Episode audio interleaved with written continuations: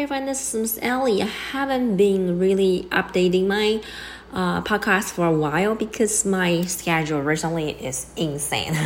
为什么会那么疯狂呢？因为从四月开始准备小朋友回台，从申请他的 birth certificate 啊、呃，还有这个就是呃台湾的 visa，然后就花了很多很多很多的时间，然后再加上改机票啊。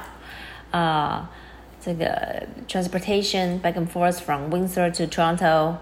So it's been crazy. I was so exhausted, exhausted，非常非常的疲倦。但是终于呢，可以在今天早上台湾时间早上的五点多顺利的抵达了台湾了。那我就 I'm I'm I'm hoping I'm hoping I can still like uh resume my uh, English news for kids uh of the podcast.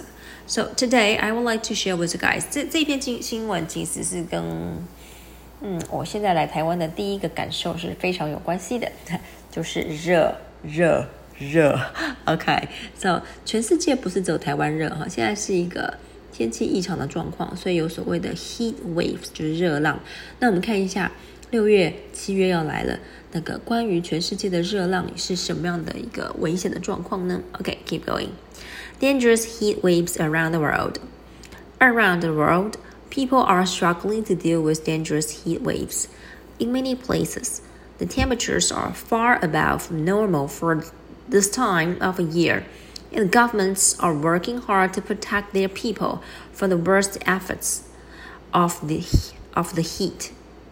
Massive heat waves covers much of the United States. The United States National Weather Service, NWS, says that over 100 million Americans are currently being affected by dangerous temperatures. The NWS has encouraged people in these areas to stay indoors if they don't need to go out.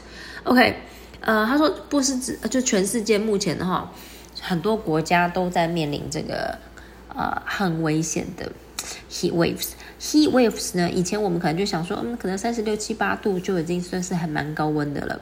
可现在不是，现在甚至高达四十度、四十多度的这样一个气温，其实是非常的、非常的不舒服哈。所以我们来看一下，而且甚至会有会有致命的可能性，尤其是在美国，他们甚至美国的这个 U.S. National Weather Service 啊，国家气象局哈，会建议说，就是不要能够尽量待在家里头就待在家里头。OK，来继续。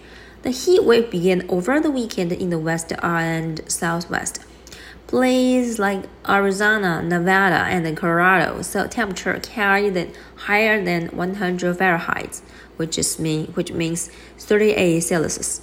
OK，呃，这些地方呢，其实都是靠近沙漠的地方哈，所以这些本来他们的高温度就还蛮高，都高过三十八度。The New York Times report that 27 areas matched or beat their highest temperature ever。今年呢，甚至《纽约时报》报道有二十七个地方呢，他们甚至已经达到他们的最高温，甚至超过他们的最高温，哈，已经创纪录的高温。That heat wave has now moved east and stays across the central U.S. to the Antarctica.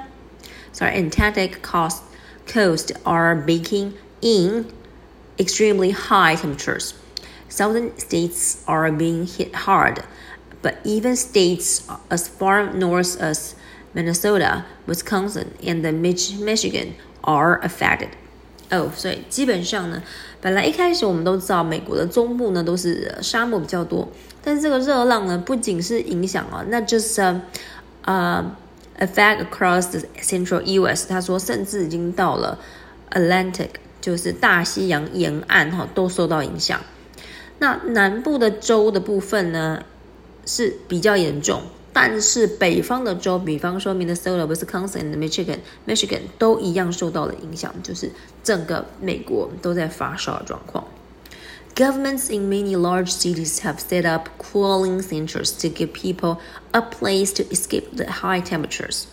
甚至呢，政府还要设立很多地方，在很多城大城市哈，都会有一个叫做，啊这个地方啊叫 cooling centers，就是你可以进去稍微不要缓和一下的这种高温的感觉哈，让人民众有机会可以逃离这种超级无敌高温的现象。再来是 OK，那 just in U.S. extreme heat in Spain, France and Portugal. OK，欧洲也是哦，Spain 就是欧洲呃的西班牙、法国，还有 Portugal 啊葡萄牙。Some countries in Europe are facing their second heat wave so far this year. In May, temperatures in Spain and France set records. In some parts of southern France, the average temperature last month was 31 Fahrenheit, which is 17 uh, Celsius hotter than normal. OK，呃，有一些国家在欧洲哈也 已经今年哈六月了，已经面临到第二次的热浪来袭。在今年五月呢，法国跟西班牙呢都有了新的记录，甚至在部分的南法呢，他们的这个温度哈比他们一般来讲呢，整整高出了十七度摄氏，十七度之高，高出去哦，不是说只有十七度，而是比他们原本的温度还在高十七度。Now another heat wave was has struck long before midsummer. when hot weather is much more common. Currently, Spain, France, and Portugal are the countries most affected. OK，所以呃还没有到最热最热的仲夏的时候，气温就已经比一般的天气要高了，那就可想而知，到今年的七月、七月、七月中，那应该会更热。Okay, in recent days, some areas of Spain have gotten as hot as 109 Fahrenheit, which means 43 Celsius. Uh, Spain has hasn't seen temperatures in uh, this high in early June in 20 years or more. Spain's weather office says that summer now seems to be starting about a month earlier than it did just 50 years ago. OK，现在他们甚至认为夏天是不是有提前到的感觉？some areas aren't only facing extreme heat, but also a lack of rain. Many regions in France have been forced to limit water use. In Portugal, 97 percentage of the country is considered to be in extreme drought. Drought 就是旱灾哈，百分在 Portugal 就是葡萄牙的百分之九十的地方呢， 国家百国这个国家百分之九十七的地方呢，都认为有他们有严重的旱灾，好，不是只有热，他们还缺水哦。那我就直接说，嗯，台湾的这个今年的雨季都是蛮蛮久蛮长的哈。来，再来，heat wave after heat wave in India and Pakistan。好，我们刚刚讲完美国，讲完欧洲，我们来看亚洲。亚洲就是非呃，India 是印度跟 Pakistan 巴基斯坦。India and Pakistan have been suffering from heat waves since March. India's capital, New Delhi, has gone through six heat waves with worst temperatures reaching 120 Fahrenheit, uh, Fahrenheit which means 49 Celsius. OK， 呃，印度甚至更夸张，它从今年的三月呢到现在就已经有六次的热浪来袭。最高温甚至高达了四十九度摄氏。OK。Much of India, much of India has now cooled off, but North India and Pakistan are still struggling with high temperatures. On Monday, the temperature in New Delhi reached a high of 111 Fahrenheit, which means 43.7 Celsius.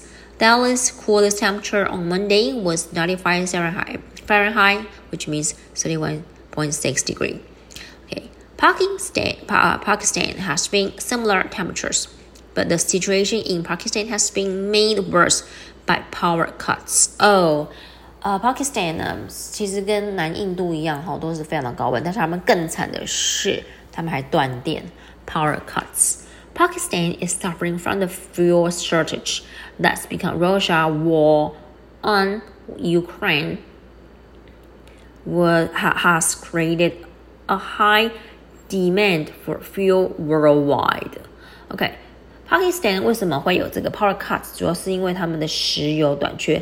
石油之所以会短缺呢，我相信我们之前在讨论 或是在分享 Russia 跟 Ukraine 的新闻当中就讨论到，这是呃国际中的经济制裁，就是呃，我们不愿意跟 Russia 去买油，所以你只能用更贵的价钱去跟其他地方买油，因为啊，俄罗斯是世界产油的第二大国家，所以它一旦拒绝输出，那其实很多国家都面临到这个油价上涨的问题，甚至全世界都是这样。OK OK，Pakistan's lack of lack of fuel has led to blackouts for up to 12 hours in places, meaning people are often unable to use fans or air conditioning to stay cool. So their temperature is almost 50 degree, and then they have no AC and fans to cool them down.